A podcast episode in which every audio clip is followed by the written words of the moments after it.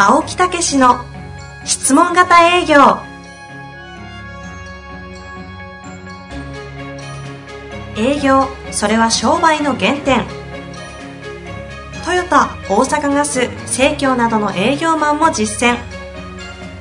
2万人を超える営業支援を行った青木武が営業の真髄を語り尽くします。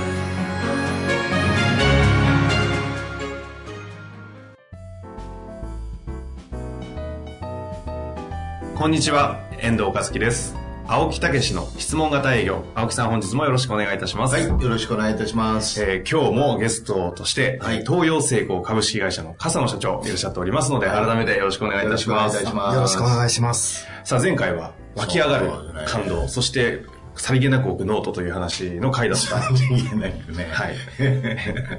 いや、回だったんですがでもいい話でしたよ。あの、内的な部分がね、どういうふうに変化していくかっていうね。えーそれからそれが実は日常の中での練習をいや、本当そうでしたねやって。るっていうね。えーまずはね、習った青木さんに教えてもらったことを、社員の面談であったり、そうそう家庭だったり。まず使えるところから意識して始めたっていうね。これは非常にコツでありますよね。そしたら日常が訓練になりますね。そうそうそう本当にいいお話だったなと思うんですが、ええじゃあ具体的にそれを営業としてはどうだったのかとそして、いよいよね、はいそれを営業にも、じゃあこれは使えるんじゃないかと、はいい、うことで、ぐるぐる会社の周りを回って2、3週回って自信がどんどん失っていくと。絶対やつがはい、どう変わったかって、この辺聞きたいですね。聞きたいですねねはいはい。じゃあ、風野社長。はい。よろしくお願いいたします。振り方が結構あの、激しいですけど、じゃあ喋ろうぐらいの。実際どうだった塾生ですから。先生とね、生徒という関係はいで。ありがとうございますね。はい。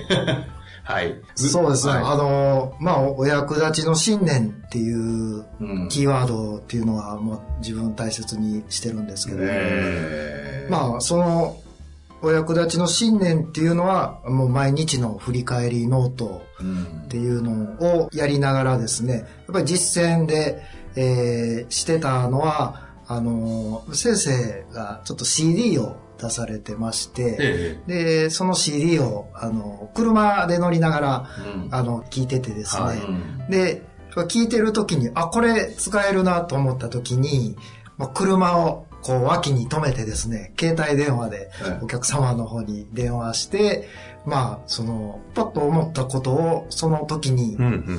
聞くっていうようなことをそんなことしてたよね。してました。例えばどんなフレーズがあるんですか？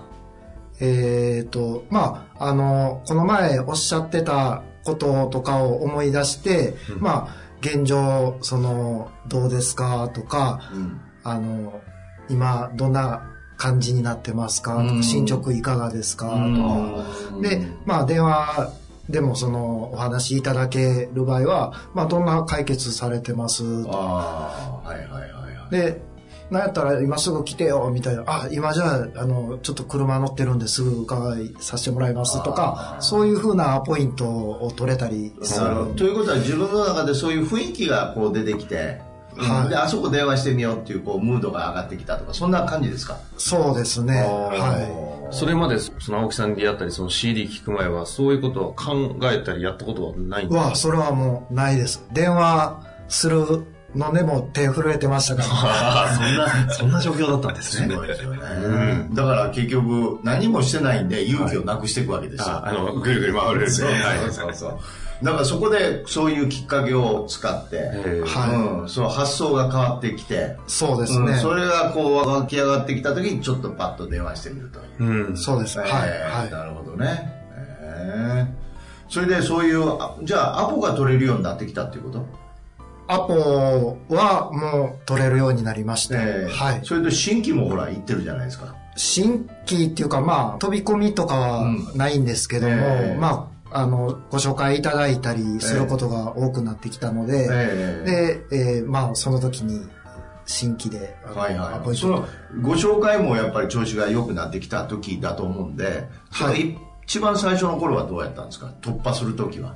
突破する時は、うーん、そうですね、あの、やっぱり電話で、うん。えー電話してアポイント取ったりもしてた頃もありますけど。それも前よりもうまく取れるようになったんですか？えっと、全然、アポイントは取れる感じになりました。先生のそれはなんか練習したりとかなんかやったりしたんですか？あ、えっ、と、そうです。先生、もう僕が一番、あの、変化を受けたのは、塾で習ってる時に、先生と電話で、こう、はいアポイント取るっていう、あロープレみたいな。ロープレがありまして、まあ、それをやってる時に、先生の声がすごい、こう、入ってくるんですね。で、まあ僕がロープレイしながらなんですけど、受け手の気持ちになって、まあ、先生がこう結構低い、柔らかい、優しい声で、なるほど、なるほどって言ってる時に、この間とか感覚ってすごく大事だなと思ったんです。なるほど、なるほど。ああ、じゃあそういうロープレで学んでくれたよね。そうですね。まあ、ねうん。そういう気づきが初めてあったのは、なるほど。ちなみにいろいろ実際に営業の青木先生から教えてもらっていく中で、はい。自分の感覚として実態と実感として、うわ、自分の営業変わったなって思った瞬間とかってあるんですか？えっ、と、もうあります。はい。それって習ってからどのくらいのタイミングで来るんですか、えっ、とね、2ヶ月ぐらい経った時ぐらいに、でも早いですね。うん。あの、はい今までもう根本的に変わったのが、うん今まで僕お願いしますって言ってたんですよ。はあはあはで、えーその質問型営業をしだして、うんうんまあそんなに上手でも何でもないですけど、うんうん信念だけは持ってます。あ。うん、うん。で、こう、こう、こうなんです。これ、もっとこうやったらいいのできますよ、とか言ってたら、お願いしますって言われたんですあね。ー今まで言ってた言葉が向こうから来たってことですか、はその時に、あの、あ、これってすごく、あの、役に立ててるな。ほこれ今ね、具体的に言えたんですけど、うんうんうまあそうやってアポイントが取れるようになって、現場行くようになったと。う。うん。えーお客様のところ行くようになったと。で、その時の話なんですよね。ええはいだからその時のちょっともう一回具体的に話してもらえます？その話。どういうふうに変わったかって。向こうの図面を見せてくれっていうような話を、ね、具体的な、はい。えっ、と、まあ、私どもはお客様が作った図面を、えーまあ、アルミの成形してご提供するっていう商売なんですけど、まずお客様が、こう、図面を、えー出してもらうんですね。で、その図面を見て、今までだったら、ちょっと来てって言われて行って、で、ここまあだから仕事行って、あの、なんか、私もこういうことやってますからって、そんなんできんのと。そしたらまあその人は図面を、じゃあこんなんどうなんとか持ってくるっていうことですよね。だからその時に今まではどう言ってたかっていうことですよね。今までだと、やっぱりこんなんここできるとか、えー聞かれて、うん僕が答える方だったんうんですよ。うんで、会社でに、きますよとかね。はい、会社にそんなに、まあ、特有の技術があるわけでもなく、お客様の、いやもう何でも、こう、できますよ、みたいな感じで、じゃあ見積もり、あの、出させてもらいますって言って、帰ってたんですよ。お客さんの思いとかを全然聞かずに、うんうんえーこんなんできる、いや、できますよ。で、頑張ります言ってね。頑張ります言うて、ライバル社は何本ぐらいでやるから、うちそれし下もぐらだ、取られへんな、とか、ばっかり思ってたんです。で、見積もりお持ちした時に、高いって言われて、いや、いくらやったら出してもらえますみたいな営業を。で結果お願いしますって言うしかないですはい、おもん。願いします。で、なんとか頑張って受けたら儲かれへんと。そうですね。はい。いうようなことですよね。はで、それがどうなりましたか？まあ今は、その、やっぱり気をつけてるっていうことは、まあお客様が出していただいた図面を、どこが難しいと思われてますとか、うんうん。相手物どういうふうな使われ方されるんですかとか、どこがキーポイントと図面の中のお客さんが一番ここどうかなと思ってるとこですかとかいうようなことを聞きます。うんというのは、お客様っていうのは、僕は初めて見る図面なんですけど、お客様っていうのはやっぱり1年とか半年かけてその図面のことをずっと考えてはって、で、初めて、まあ、社外にというか、見積もりで出す。だからうん、この図面が成立するかどうかっていうのを、やっぱり、あの、一番心配されてるところなんですね。で、そこをお聞きすることによって、うん。まあ、僕らは実際受注受けた時も、あ、ここ気をつけなあかんねんなと思って、ものを作っていけますし、お客様もここをちょっと心配してるっていうところに対して、うん。まあちょっとここ形状こうやって変えた方がいいですねっていう時もありますし、あ、これやったら大丈夫ですよ、安心してくださいっていう時もありますそうすると、そのお客様の反応はどう変わりましたか？そうですね。やっぱりその技術の方とお話しする機会、今まで購買部の方とお話だったんですけど、購買部の方に何とか技術の方とお話しさせてくださいっていうところから入っていってですね。それもお役立ちしたいということがあるから、そう言えたっていうこともありますよね。そうですね。やっぱりええ技術の方とお話ししないと、うんあの、そこの設計をこうしたらよかったのにっていうのが、やっぱよくあるんですね。うんで、やっぱり値段だけで決めちゃうと、結局作る方も難しいし、うんあの、買われる側の方も、こう、なんか、設計してんけど、なんか気に入らないな、みたいなところがあったりするんで、うんその時にお話しさせてもらうっていうのが一番いいなと思ってるんですけど。なるほど。それで、その技術の人にそういう質問したり、そういう、今までは質問されてて、できますって言って言ってましたよね。はい。で、それを質問するっていうようなことになって、どういうふうに変化しましたか、技術の人は。そうですね。やっぱり一番思ってるのは、まあ、当社の私のことを、こう、大カストのプロだという認識で話をしていただける、まあ、コンサル的なところですね。ああ、今までは？今まではもう、まあ、ただのへっぴり腰の営業マンが、こう、値段だけの御用聞きみたいなはい、御用聞きで来てるっていう。それで、その図面を見たときに、まずはずっと黙ってるって言ってね。そうですね。ね、まず、それはそうですよね。ずっとその図面を見るっていうことはそうですね。まあ、黙ってる。るというか、さパッて図面の話するんじゃなくて、やっぱり自分なりに、やっぱり図面を見るうんっ。て、今までは形だけ見て、できますよって言ってたんですけど、うん細かいところを見てですね、まあ、ものづくりなんでキーポイントがあるんですね。うんまあ、そこをチェックしてですね、どうなってるのか。で、うんもちろんどうなってるかわからないことは聞きます。設計の人の方がよくご存知なんで。確かに。だから、それって感激すると思うんですよね、相手が。うんだから、あこんなに一生懸命見てくれて、だってその人が今言うように半年ね、かけて作り上げてきて、そして自分の一つの作品ですよね。うん、それを丁寧に質問してね。それでやっぱここうまくできてますよね、なんて褒めるっていうね、言ってましたよね。そうですね。それは嬉しいですよね。うん。なんとも言えん嬉しい顔されるの違いますか？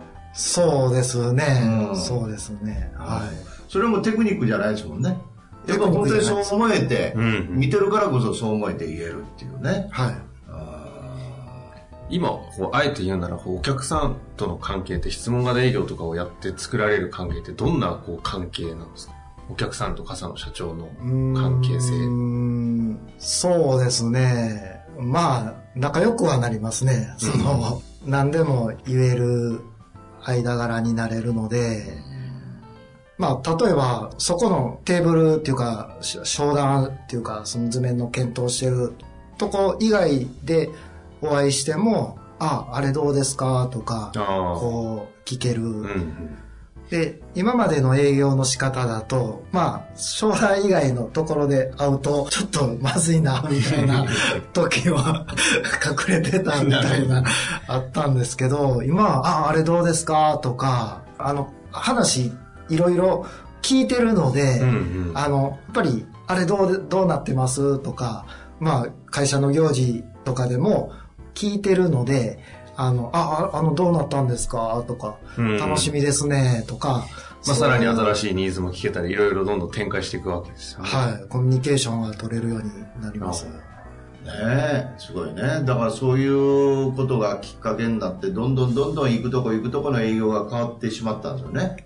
そうですね。はい。はいこれ事前打ち合わせなしなのにこの質問 OK なのかわからないんですけども、え実際その笠野社長がそうやって変わっていって、会社ってどうなんですか？まあ実際売り上げは伸びてるとは聞いてますし、はいほぼ倍になってますけど、はい会社の営業マンとか、まあ、マネジメントとか雰囲気も含めてなんか変化ってあるそうですね。あのー初めはね、その、結構、新しい仕事を取ってくるので、はい。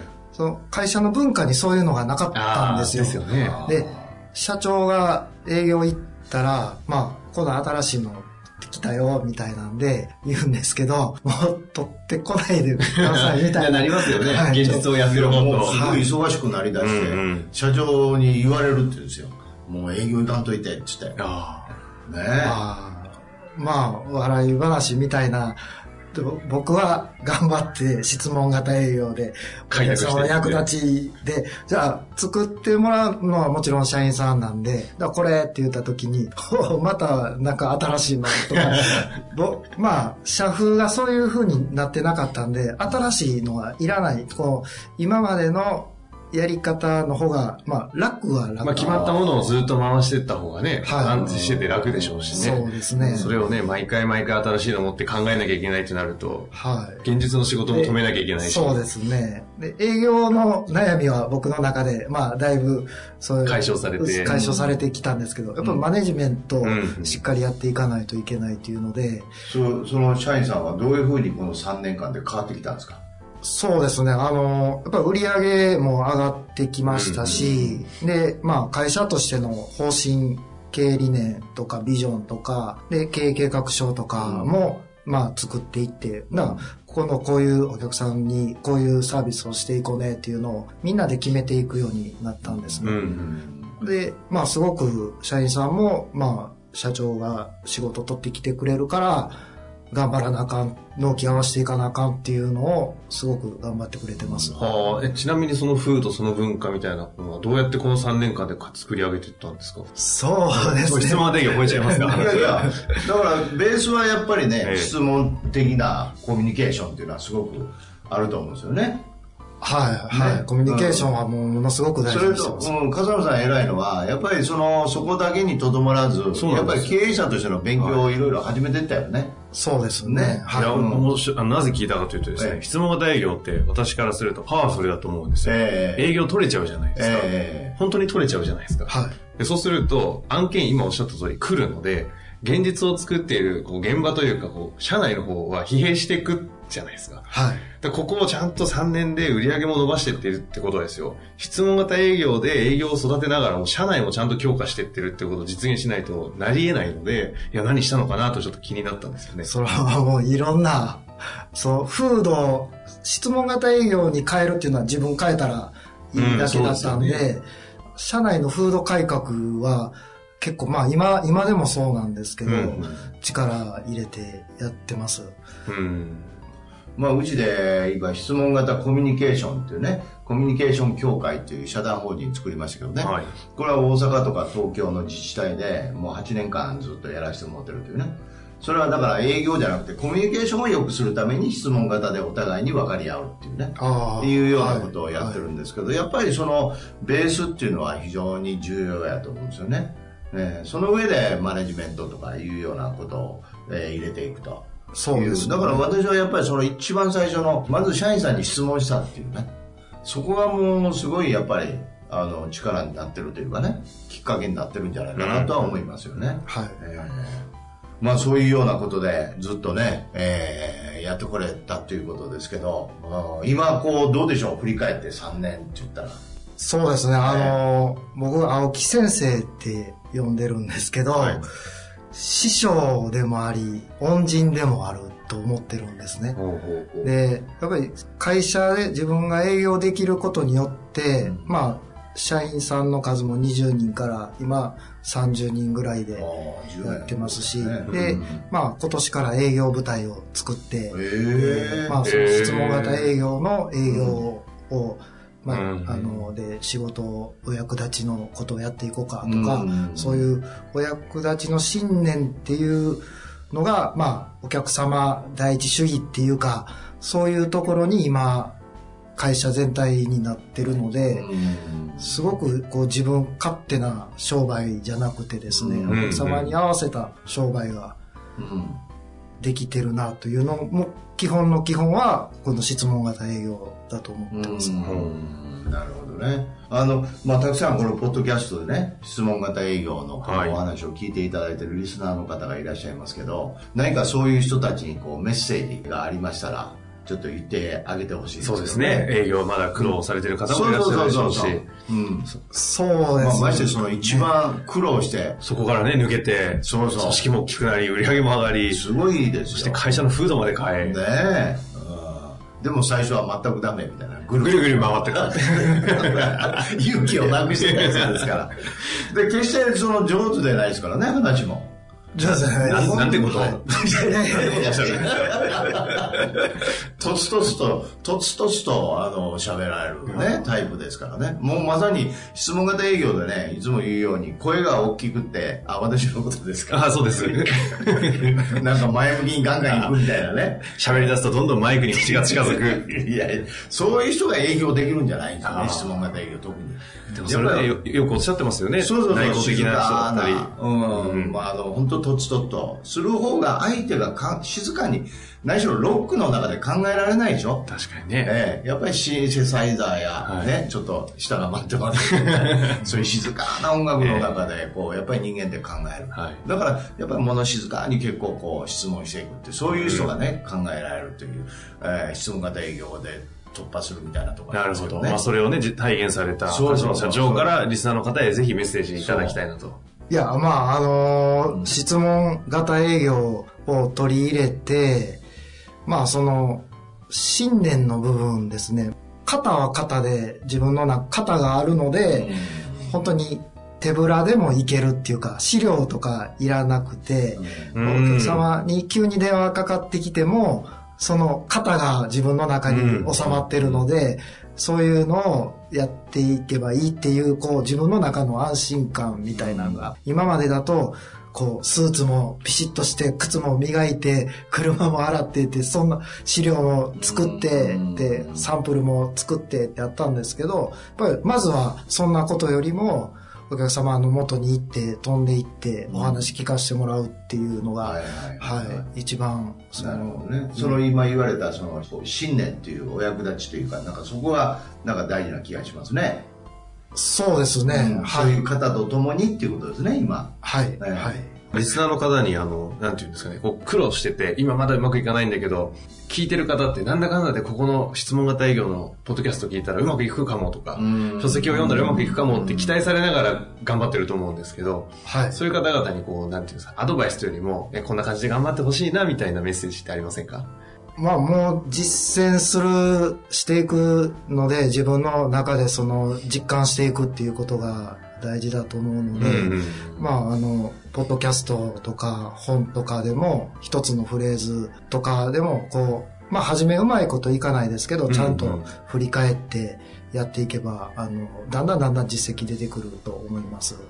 ちゃんと行動して振り返っていくってとこですよね。こう2そう年間振り返りが本当にやり続けて結果出たっておっしゃってましたけど。はい。振り返りって皆さん、ね、ゲストとかいろいろ来てくださってますけど、そうですね。みんな振り返りって最後、そうなんですよねこあそこがキーだったって言いますよね。ええそうですね。ええそれから、まあ、あの、営業塾っていうところではセルフマネジメントって言ってね、はいあの、他に私が教えてる以外にサポートついて、そこの振り返りをサポートするっていうのがいるんですけど、だけど、やっぱり、あの、入り口は質問型って言ったら、どういう質問をすれば、うまくいくんだ、うん契約に近づくんだって皆さんそう思われるかもしれませんけど実は今のねお話にもありましたけどその型は持ってるけどうん。型を持って大事なのはお役立ちっていうことを伝えていくっていうね、えーそして自分自身が感謝っていう振り返りの中で改善をしながら感謝をこう持てるようになっていくっていうね、うん。その心のあり方ですよね実は。一番お伝えしたいのはね、まあ質問型営業はね、感謝のための型みたいなものですもんね。ああいいこと言っていただけますね。はい。はいまあぜひあの、風間社長はこれからもあの、発展をしていっていただいて、そうですね営業部隊もどんどん活躍をしていただくことを私は望んでおりますよ。そうそう。で、はいあの、質問型営業をね、実践で、あの、知りたいっていう人は、笠野さんなんかね、あ訪ねていくとかね。確かにねああの、ねよく教えてられるんですよ、他でもね。今、あの、東大阪の、うんまあ、ちょっと有志っていうか、ほうほう。友達で月1回ロープレ会みたいな。そんなのされてるんですねだから専門的なね、はい。分野でそういう形でね、ええ。まあ、もう一つずつやっぱり違うわけですよね。はあ。ええ。だから、まあ、うちでもいろんな業種があるわけですから、はい。そういう中でお互いに切磋琢磨し合いながら、そしてわからないもの、さらに深く知りたいという人たちはまた来ていただくとかね。なるほど。いうことをやっていただければね、もう本当に日本の営業、世界の営業の役に立つんじゃないかなというね。いや、それは本当にその通りだったと思います。ね。はい。はい。ぜひ、あの、風間社長も引き続き、あの、頑張ってくださいというのも変ですが、ええ活躍を期待しておりますので、本日は本当にありがとうございました。はい、ありがとうございました。ありがとうございます。